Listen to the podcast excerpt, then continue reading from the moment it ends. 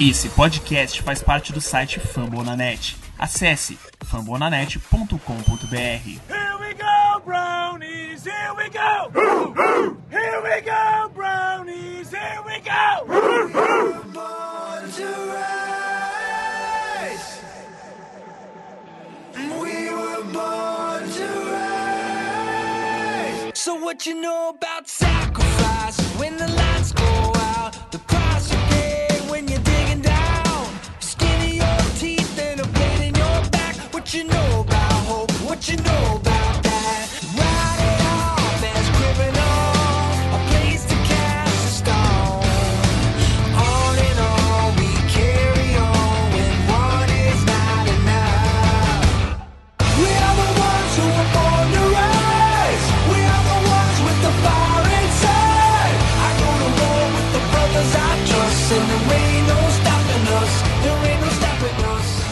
Bom dia, boa tarde, boa noite para você que nos acompanha aqui no Pound BR, o podcast oficial do Cleveland Browns no Brasil.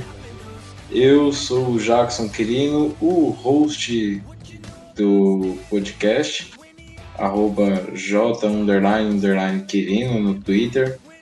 E estou acompanhado aqui do meu amigo eh, Neto Santos, arroba underline KD0T, Neto, dê sua saudação inicial para a gente aqui, para abrir os trabalhos, falar mais um, né, sobre mais uma derrota, sobre mais um infortúnio dessa equipe maravilhosa. Salve, salve, gente. Bom dia, boa tarde, boa noite. Estamos aqui para mais uma derrota do Browns. É, tá feia a coisa. Caímos para 2-6 na temporada. Nossa campanha tá 2-6. Atualmente estamos em terceiro lugar na AFC West, na AFC North. E não estamos em último porque o último é o Bengals que tá firme e forte aí na corrida pela primeira escolha. Mas infelizmente o Browns também tá firme e forte na corrida pela primeira escolha, porque chegar em playoff ou qualquer aspiração a coisas maiores nessa temporada vai ser muito complicado. Mesmo com a tabela fácil, é, o time não vem, não vem tendo atuações boas e não vem. Dessa vez não deu esperança. Dessa vez o Browns tirou toda a esperança do torcedor e vai ser difícil acreditar em algo mais sério nessa temporada, mas tudo pode acontecer, né? Bom, é, como o próprio Neto disse, a temporada realmente tá agora com tá com um clima de suspense ao que pode acontecer. A gente não, não tem ideia mesmo de uma melhora, tem uma perspectiva de melhora. E no último domingo fomos até o Mile High em Denver enfrentar a equipe da casa, o Denver Broncos. Mas parece que o time de Cleveland não viajou direito para Colorado. E a gente percebeu uma melhora em relação a turnovers, em relação a cuidar mais da bola. O time soube cuidar melhor da bola, não cometeu turnovers, não cometeu tantas faltas assim em relação ao que vem acontecendo desde o começo da temporada. Porém, não mudou nada em relação ao resultado. O resultado continuou o mesmo, ou seja, uma derrota. E dessa vez a derrota foi cometida por outra vez erros no ataque.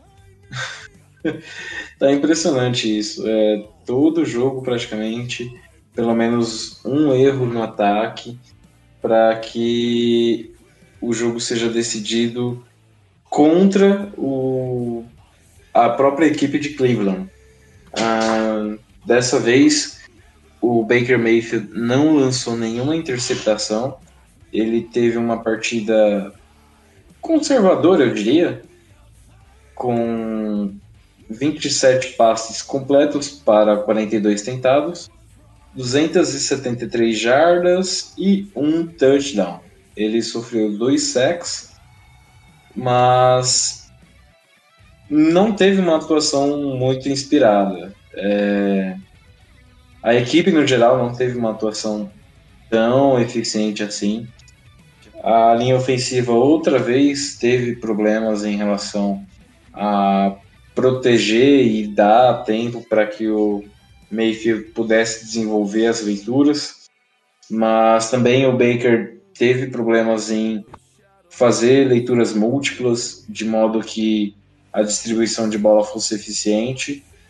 E a defesa, mais uma vez, tentou se impor, conseguiu aparecer em bons momentos, porém, teve também momentos bizarros, muito bizarros, muito horríveis.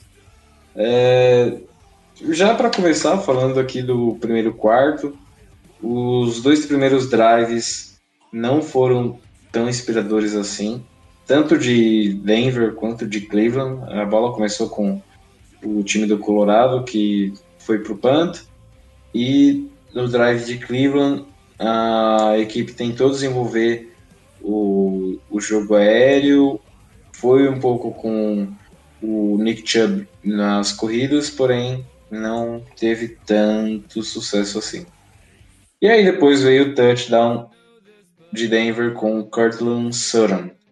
Uh, você quer comentar alguma coisa em relação aos acontecimentos da partida até esse momento, o Neto?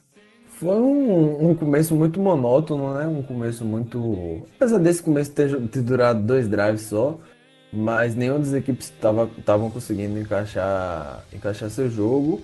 E, e o Browns, Baker deu sorte nesse primeiro drive, porque na terceira para seis, que o Browns acabou não convertendo e tendo que devolver a bola, o passe dele foi, foi muito ruim. E, e se é um linebacker melhor, teria interceptado aquela bola. Então, deu sorte. E uma jogada que poderia ter terminado muito pior para Cleveland.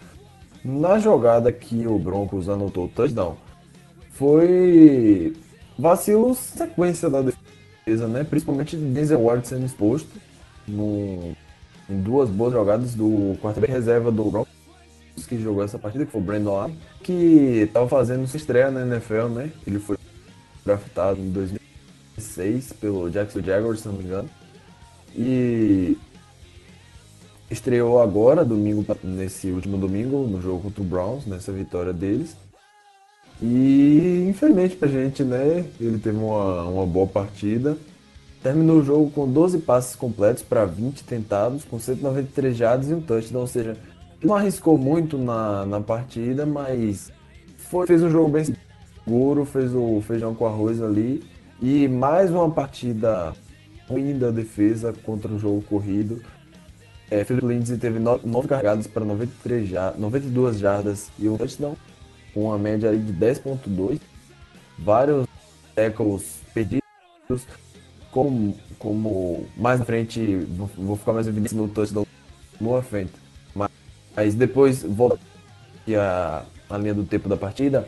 O, o touchdown do Broncos foi anotado numa jogada do Cortland Sutton, que teve duas jogadas boas em sequência em cima do Denzel Ward um passe recebido para 19 jardas e o outro para 21 jardas e um touchdown. Passe esse que lembrou muito o Randy Moss, recepção essa, não, na verdade. Que lembrou muito o Randy Moss, usando seu atleticismo e sua altura para receber o passe por cima do, do Denzel, né?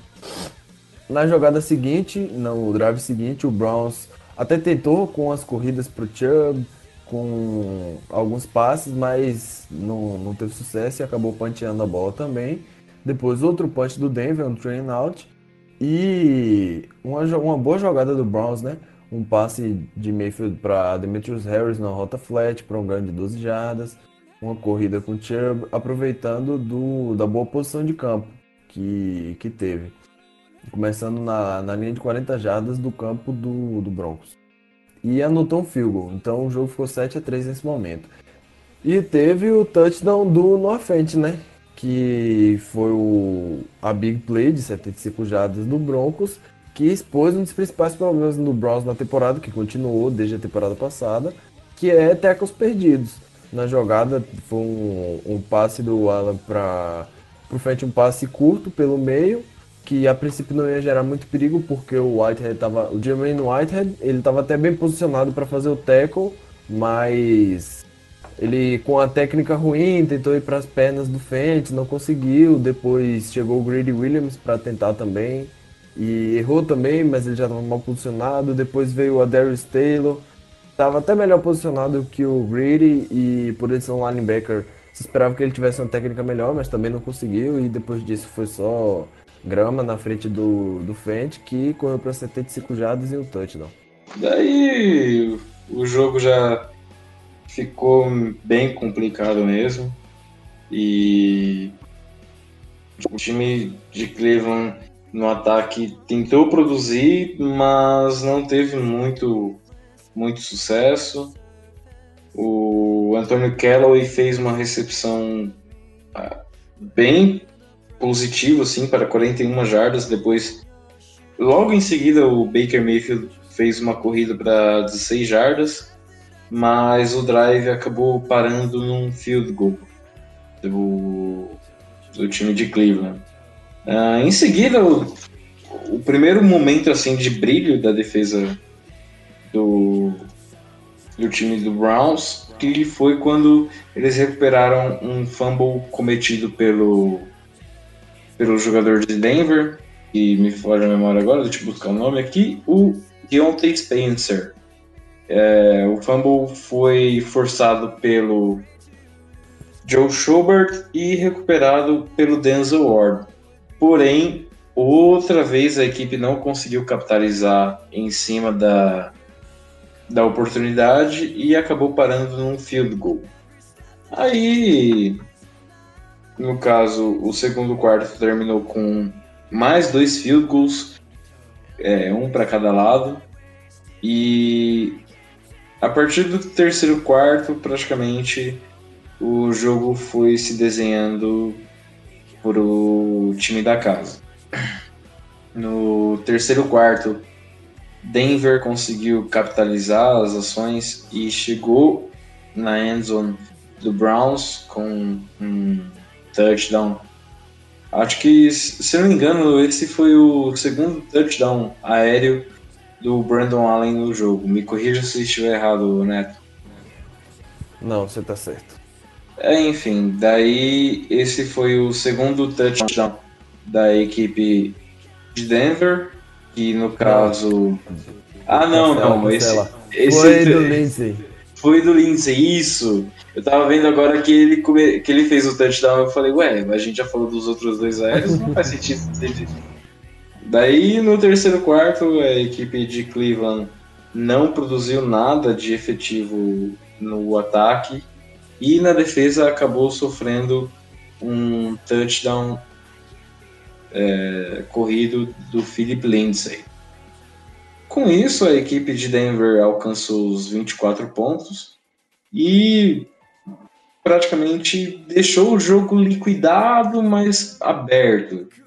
É, a distância entre, entre a pontuação de Denver e do time de Cleveland era ainda de duas posses de bola, porém no último quarto, mesmo com o touchdown marcado uh, pelo, pelo Browns, a gente não conseguiu alcançar o Broncos e aí o jogo terminou com aquela frustração que a gente já está acostumado não só de pelo que aconteceu no domingo, não só pelo que aconteceu na última semana, não só pelo que aconteceu ao longo do ano, mas sim pelo, pelo resto dos anos anteriores, que a gente já sabe como que funciona.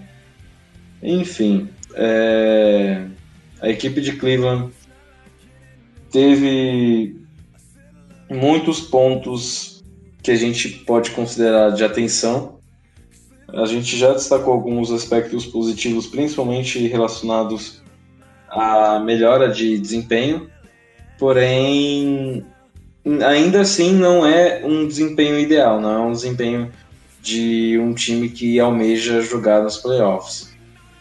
É... Algum destaque final em relação à partida em si, ou Neto?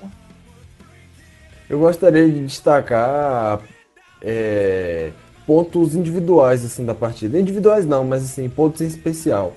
No turnover on downs, no primeiro que a gente teve na partida, a gente teve um segundo turnover on downs lá no final do jogo, depois do, do nosso touchdown, quando a gente já estava tentando recuperar. Mas no primeiro, a, a jogada que fica em destaque é depois de um bom drive de Cleveland, né? Vários passes curtos, uns, umas jogadas flat, uns, umas boas corridas de Chubb.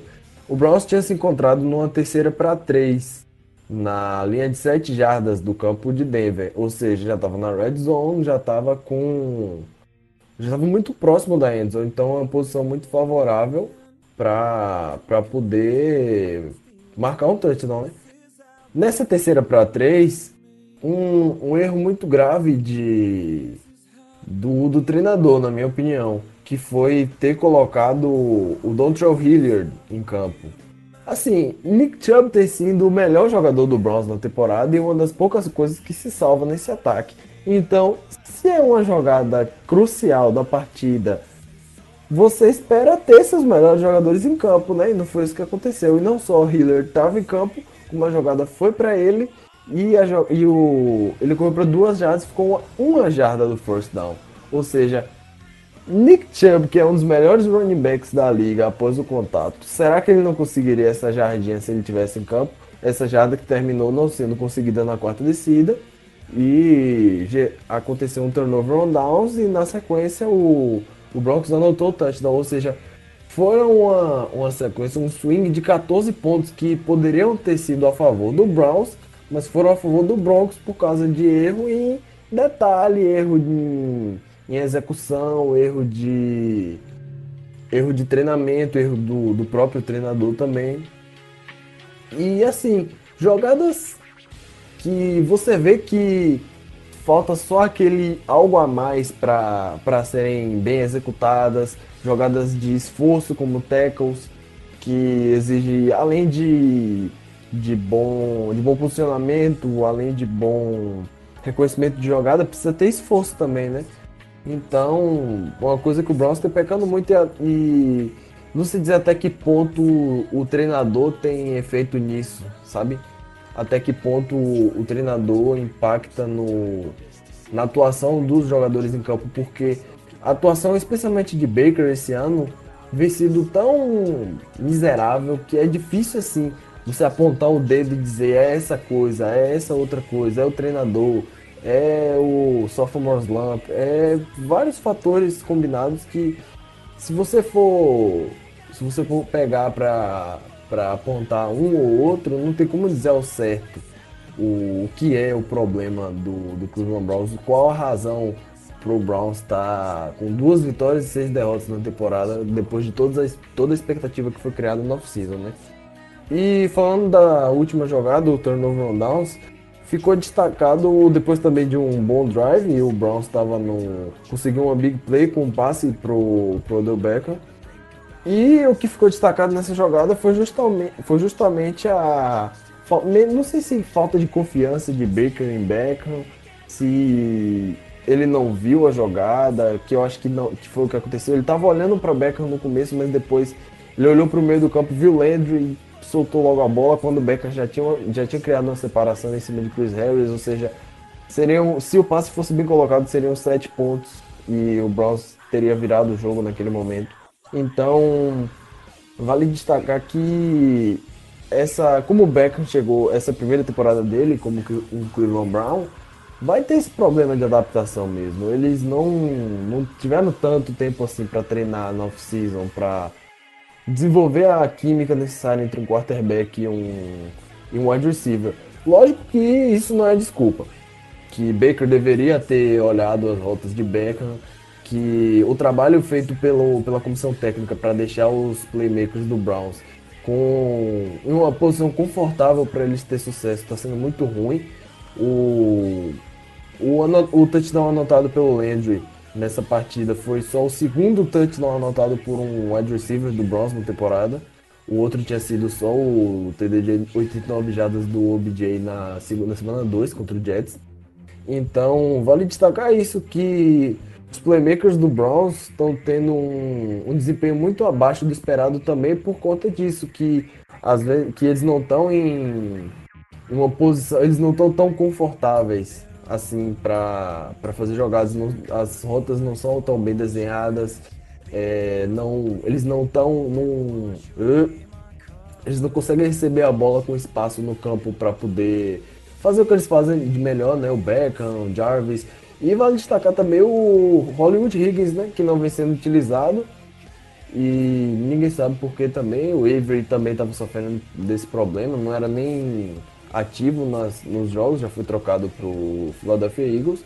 E anotou seu primeiro sec na... Primeiro sec na temporada não, mas primeiro sec como, como membro do, da equipe de Filadélfia. Enfim, a, o, o problema do Browns, acho que não tem como dizer que não tem como apontar um, um problema, falar, ah, é esse aqui, falar é esse outro. Não tem como. Acho que as expectativas criadas pelo time na, em cima do time na off-season foram justas. Eu pessoalmente aprovei bastante a ideia de, de trazer o Fred Kitchens, de efetivar ele como, como head coach, mas é necessário assumir que nesse momento da temporada é, a chance de, de ir para os playoffs ainda é muito ainda existe, mas é muito pequena. Então acho que o trabalho e levando em consideração as atuações recentes da equipe, é praticamente um milagre a, a ida do Browns aos playoffs nessa temporada. Acho que isso passa muito pelas mãos do Fred Kitchens também, porque ele é um treinador que acho que ele não estava preparado ainda para ter essa responsabilidade como head coach de uma equipe da NFL. Então, não pode só apontar o dedo para ele dizer que ele é o único problema da equipe, mas ele tem uma boa parcela de culpa e a posição dele provavelmente deve estar, tá, como o povo diz, a batata dele tá assando, né? Então, não foram divulgados os termos do contrato dele, então não dá para ter certeza se ele vai continuar no Browns após essa temporada ou não, mas as conclusões tiradas após esse, após esse jogo foram bem ruins, porque enfrentando um quarterback que nunca tinha jogado uma partida na, na NFL antes, nunca tinha jogado um snap, é preocupante. Preocupante essa atuação de Cleveland e deixa bastante questionamentos na, na mente do torcedor e na mente de todo mundo que assiste, né? O porquê o Browns não tá dando certo. É, é complicado. É, a situação ela é bem. Digamos que tá ficando um pouco tensa, ela não é completamente tensa.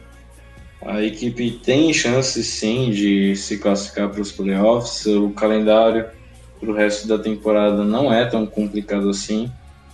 Porém, o time não tem encaixado, não tem demonstrado entrosamento suficiente para poder mudar essa maré de maus resultados e más atuações.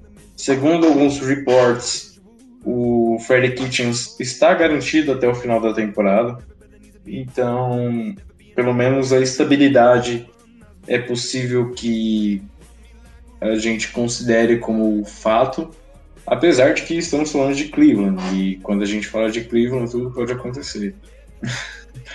Mas eu particularmente considero isso como positivo. É bom que o treinador ele tenha esse tempo, é, ainda mais porque assim, no primeiro ano de como treinador é difícil até que as coisas saiam perfeitamente bem. Mas as expectativas obviamente foram muito altas na off-season e isso não vem acontecendo. O desempenho que era esperado para essa temporada não vem acontecendo. A culpa não é só do Freddy Kitchens, obviamente os jogadores não vêm correspondendo às expectativas, bem como o John Dorsey fez algumas trocas no mínimo questionáveis e que a gente já até comentou nos outros programas e por isso por exemplo, a linha ofensiva ela foi desmontada por, pelo fato de que algumas peças fundamentais perderam, foram trocadas ou então perderam espaço. e isso levou a uma linha ofensiva que temos nessa temporada atual bem diferente, bem instável. Alguns jogadores na defesa também não estão no mesmo nível que no ano passado. Tivemos problemas médicos e físicos com o Denzel Ward e o Greedy Williams. Por isso também os, os dois, na verdade, ficaram afastados por algumas partidas. Tivemos o desfalque nessa última partida do Demarius Randall e agora jogaremos os próximos jogos sem o Jermaine que uh, já aproveitando o gancho, ele não é que ele cometeu uma burrada, ele realmente foi um imbecil. É, ele acabou xingando alguns torcedores do Browns, da própria equipe e xingando também algum um dos jornalistas da, da, da equipe. Não da equipe, mas sim que faz a cobertura do Browns para uma emissora lá nos Estados Unidos. Ele xingou esse cara e fez até injúrias raciais, cometeu o crime de injúria racial. Isso foi postado até no Instagram dele. E por conta disso ele foi dispensado. Não que ele vá fazer muita falta, até porque o nível técnico dele é bem abaixo da média dos defensive backs do Browns mas em relação ao corpo de jogadores, ele certamente ser, ter, terá a ausência notada. E em relação a, a outros aspectos que não envolvem diretamente a partida, eu creio que, assim, será muito complicado o time engrenar uma sequência positiva, ter essa esperança renovada para participar da pós-temporada nesse ano. Mas tudo é possível, né? É, basta a gente acreditar e por mais que a cada semana pareça mais improvável, pelos cálculos matemáticos a gente, a gente pode. Então quem sabe essa maré vire para uma, uma sequência positiva a partir do próximo jogo em casa contra o Buffalo Bills. E algum destaque final, Neto, em relação a esse jogo, algum, algum outro aspecto da, da equipe? Eu gostaria de destacar um, um jogador que vem se destacando bastante pelo, pelo, pela equipe do Browns nessa temporada, que é o Larry Ogunjobi, né? Mais um sec anotado para ele aí na partida, três tackles. Também o primeiro sec da carreira do Mac Wilson, que não vem jogando tão bem, mas também não vem comprometendo e levando em consideração que ele é um calouro e a posição que ele foi draftado também, né? Então, acho que foi um, uma boa uma boa escolha da equipe do, de Cleveland.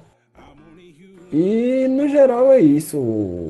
O Browns precisa olhar para o que realmente está errado na equipe. Acho que não é só como, como disseram na semana passada, ah, é só resolver as, as faltas e os turnovers que a equipe vai melhorar. Nessa partida a gente não teve nenhum turnover, as faltas foram bastante reduzidas e o time perdeu do mesmo jeito, né? Então, não dá para dizer que é uma coisa ou outra. A gente teve só cinco faltas. Não dá para dizer que é uma coisa ou outra para dizer, ah, resolvendo isso aqui o problema vai estar tá feito. E acho que o, o, o principal é Kit mudar um pouco o estilo de jogo dele. Assim como o Browns teve a mudança a partir da semana 9 na temporada passada, espero que ela aconteça também nessa temporada, porque a partida foi muito ruim, cara. Não foi, apesar dos, das stats com poucos erros, foram muitas, muitos detalhes que, que minaram nossas chances de vencer. Muita falha na execução, falha de comunicação, falha de entrosamento, vários fatores que, que levam o Browns a a não ter o, o sucesso que todo mundo esperava na, na off-season, né? Então, acho que a temporada ainda não está perdida, o calendário não é tão difícil. O time precisa realmente olhar para os erros, assistir tape, é, assistir muito, muito clipe de jogo, assistir muito clipe de jogos e analisar os erros que, que a equipe está cometendo, né?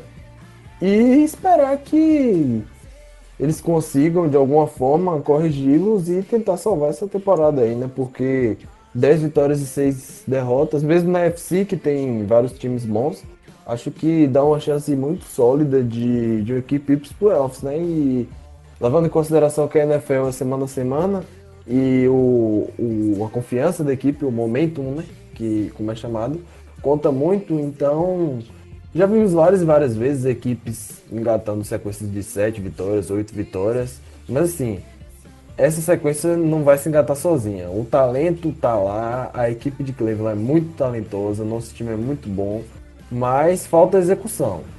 Um time talentoso não, ganha só com, com talento, né? O, o papel não entra em campo. Então é preciso melhorar a execução, é preciso prestar atenção nos detalhes, preciso entrar 100% focado, intenso na partida para conseguir vencer, porque na NFL não, não tem jogo fácil. Pode ver aí essa partida contra o Broncos, todo mundo esperava o Browns vencer e Brandon Allen venceu nossa equipe, né? Então não, não existe jogo fácil na NFL. Você tem que entrar 100% focado e muitas vezes não acontecia isso com, com a gente, né? Acabavam os erros, erros bestas de execução e que machucaram bastante a equipe ao longo dessa temporada. É. eu até. Como diria, eu concordo com o palestrinha. Enfim, agora é esperar que a equipe evolua o desempenho, consiga trazer algo de positivo, até porque de negativo já tem o rendimento na tabela de duas vitórias e seis derrotas. Eu acho que não tem como ficar muito longe disso.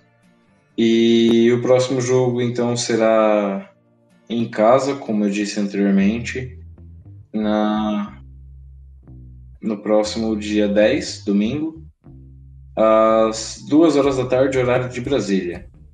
E pelo que me parece, o jogo não terá transmissão na ESPN.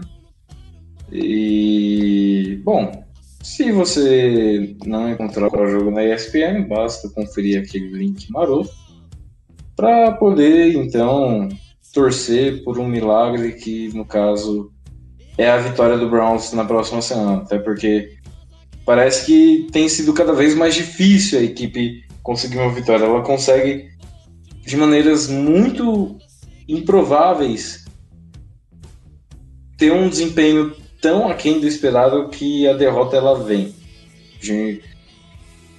Essa partida ela foi uma partida na qual o jogo foi ficou apertado pelo menos até os instantes finais, até eu acho que o two-minute warning, a equipe ainda tinha chance, mas devolveu a bola para Denver e não conseguiu êxito. Enfim, é torcer para que tudo melhore depois do jogo contra o Bills. Mas eu acho que é isso mesmo. A gente já amarrou a situação toda, citou os problemas que ocorreram em relação ao Jermaine Whitehead e eu acredito que seja só isso mesmo. E já deixo um abraço aqui, um beijo no coração de cada um de vocês. Neto, você quer deixar um abraço, um beijo pro pessoal? Então é isso aí. Valeu, galera. Não se esquece de comentar, mandar sua crítica, sua avaliação, seu feedback seu comentário elogiando, criticando, dizendo que pode melhorar, o que não pode. Então é isso aí. Podem mandar aí sua uh. crítica, sua avaliação lá no, no Twitter, o meu arroba underline KD0T.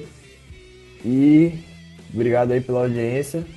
Até a próxima. Esperar, espero que com um triunfo do Browns, né? Porque não tá dando mais. Mas valeu aí. Até a próxima. Falou. É isso, pessoal. Esse programa teve a edição do Sávio Macedo. Eu estive acompanhado do Neto Santos, o Jackson Quirino. E aguardo vocês na próxima edição do Dog Pound Brasil, podcast oficial do Cleveland Browns, aqui em Terras Tupiniquins. Um beijo, um abraço no coração de cada um de vocês. E até mais. Tchau, tchau.